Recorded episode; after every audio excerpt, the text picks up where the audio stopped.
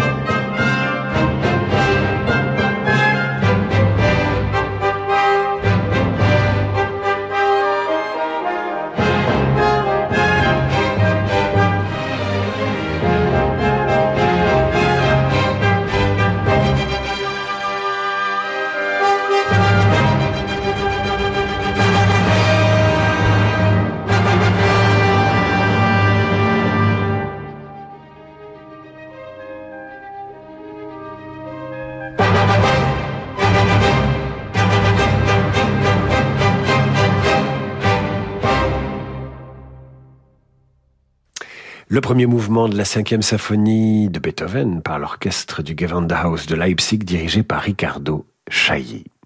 En 1808, Jérôme Bonaparte, roi de Westphalie, propose à Beethoven un poste de maître de chapelle à Kassel. Mais Vienne, dans un réflexe de fierté nationale, refuse de laisser partir son grand Beethoven, l'archiduc Rodolphe, le prince Kinsky et le prince Lobkowitz, s'allient pour assurer à Beethoven une pension. S'il reste à Vienne, évidemment, une pension viagère de 4000 florins annuels. Beethoven accepte, se croyant définitivement à l'abri du besoin, lui qui court après l'argent. Mais la reprise de la guerre entre l'Autriche et la France au printemps 1809 provoque une crise économique et financière qui fragilise la rente et la situation du musicien. Reconnaissant malgré tout, Beethoven dédie à son mécène l'archiduc Rodolphe la sonate Les Adieux, puis son septième trio, dite le trio archiduc.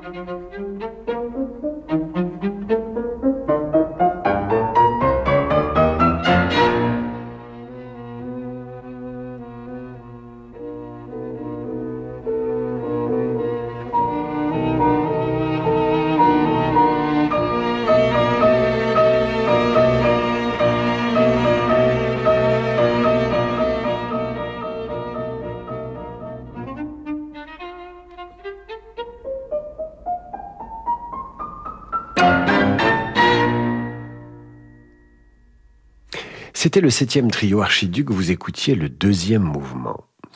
Vers 1810, Beethoven, qui a maintenant 40 ans, rencontre l'inventeur tchèque Johann Nepomuk Maelzel, un homme plein de fantaisie qui est à l'origine d'un automate sachant jouer aux échecs, en fait c'est un canular. Il a aussi conçu une machine qui joue de plusieurs instruments, telle une fanfare militaire qui plaît beaucoup à Beethoven. Maelzel va surtout proposer aux compositeurs divers appareils auditifs et autres cornets pour l'aider à entendre. C'est aussi Maelzel qui présente à Beethoven le métronome qu'il adoptera aussitôt. Nous marquons une courte pause et retrouvons Beethoven et son métronome juste après l'entracte. Bonjour, c'est Elodie Fondacci. Pour les vacances d'été, je vous raconte l'histoire de l'anneau enchanté, ou comment la petite Milia partit à la recherche de ses frères emprisonnés par une sorcière. Aussitôt, ses oreilles s'allongèrent et des cornes poussèrent sur sa tête. Il était devenu un bouc. Les histoires en musique d'Elodie Fondacci sont disponibles en podcast sur radioclassique.fr et sur vos plateformes habituelles. À travers une centaine de chefs-d'œuvre, le musée Marmottan-Monet donne à voir un remarquable ensemble d'estampes du 15e au 21e siècle. Dürer, Rembrandt, Piranèse, Goya, Corot, Manet, Degas, Bonnard, Vuillard, Picasso. Les œuvres des plus grands maîtres sont mises en regard de créations d'artistes contemporains. L'art subtil de la gravure, sa diversité, rayonne dans l'exposition Graver la lumière en collaboration avec la Fondation William Quenday et Atelier de Saint-Pré au musée Marmottan-Monet à Paris jusqu'au 17 septembre. David Abiker sur Radio Classique. Retour d'en demander le programme avec ce soir la vie de Beethoven racontée en musique. Nous l'avons laissé très sourd, très appauvri dans un pays fragilisé par les guerres européennes de Napoléon. S'ouvre une période sombre pour Beethoven qui demeure célibataire, qui fait une rencontre décevante avec Goethe et qui doit subir la désaffection du public. L'époque préfère la musique plus légère de Rossini. Et surtout Beethoven perd son frère et s'engage dans une bataille judiciaire sans fin pour respecter les volontés du défunt dont il s'est engagé à adopter le fils, Karl van Beethoven. Tout cela l'épuise, le tourmente, mais ça ne l'empêche pas de composer cette cinquième sonate pour violoncelle et piano dédiée à sa confidente, Maria von Herodi.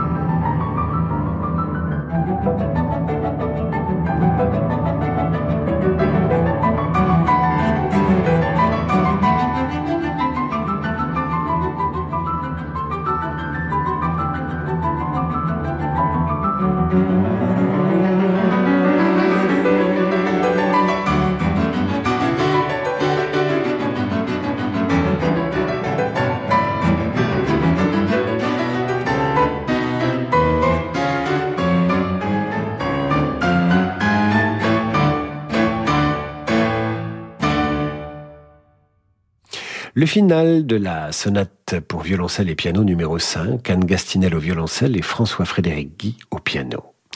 Les forces et le moral de Beethoven s'améliorent vers 1817. Il va innover avec une nouvelle sonate qu'il dessine au piano forte le plus récent, le Hammer Clavier. Il veut exploiter le potentiel de ce nouvel instrument et entend bien composer une sonate de 50 minutes. Ce sera un échec. La critique estime que la surdité de Beethoven nuit à ses créations. Comme toujours, Beethoven est sûr de son fait. Voilà une sonate, dit-il, qui donnera de la besogne au pianiste quand on la jouera dans 50 ans.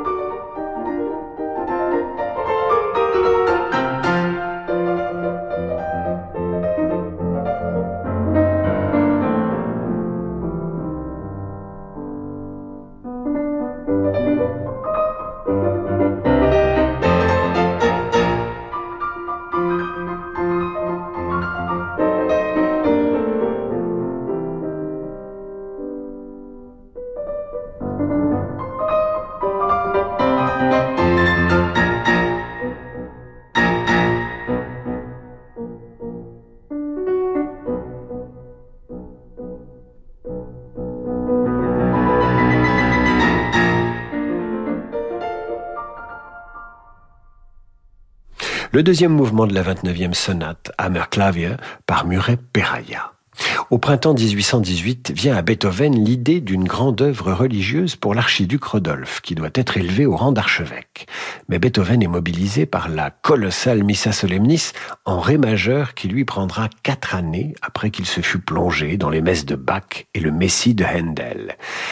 En tout cas, il est satisfait du résultat, estimant que c'est son plus bel ouvrage.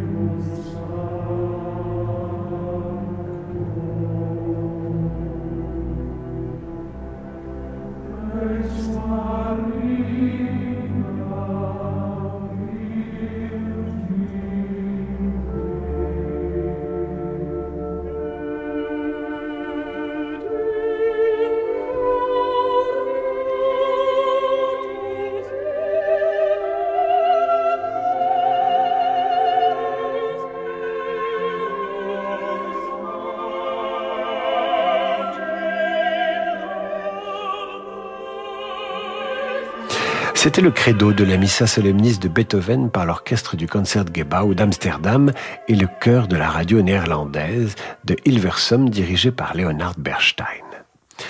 Parallèlement à cette Missa Solemnis sont composées les trois dernières sonates, dont la dernière, l'opus 111, s'achève avec une arietta à variation d'une haute spiritualité qui aurait pu être la dernière page pour piano de Beethoven.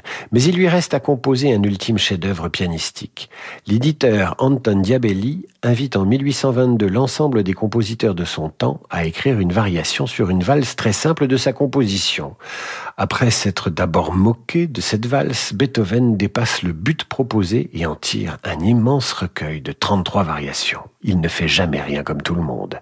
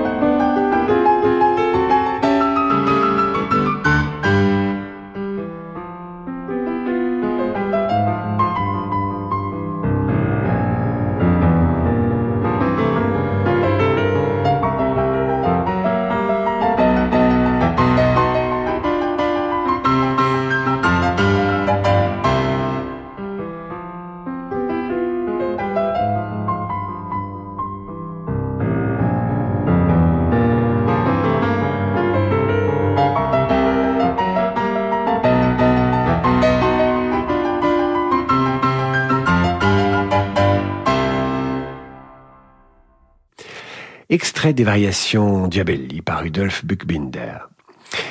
Les cinq derniers quatuors mettent le point final à la production musicale du compositeur. Par leur caractère visionnaire, ils marquent l'aboutissement des recherches de Beethoven. À ces cinq quatuors composés dans la période 1824-1826, il faut encore ajouter évidemment la neuvième symphonie qui sera un véritable triomphe le jour de sa représentation, que Beethoven tiendra à diriger même s'il n'entend plus rien. Il lui faudra se retourner vers le public pour s'apercevoir qu'il est acclamé. Parmi les œuvres de la fin de sa vie, la Grande Fugue en si bémol majeur, ainsi que le 16e et ultime quatuor.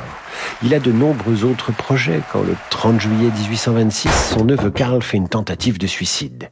L'affaire fait scandale et Beethoven, bouleversé, part avec son neveu convalescent se reposer chez son frère Johann. C'est là qu'il écrit sa dernière œuvre, un allegro pour remplacer la grande fugue comme finale du 13e quatuor.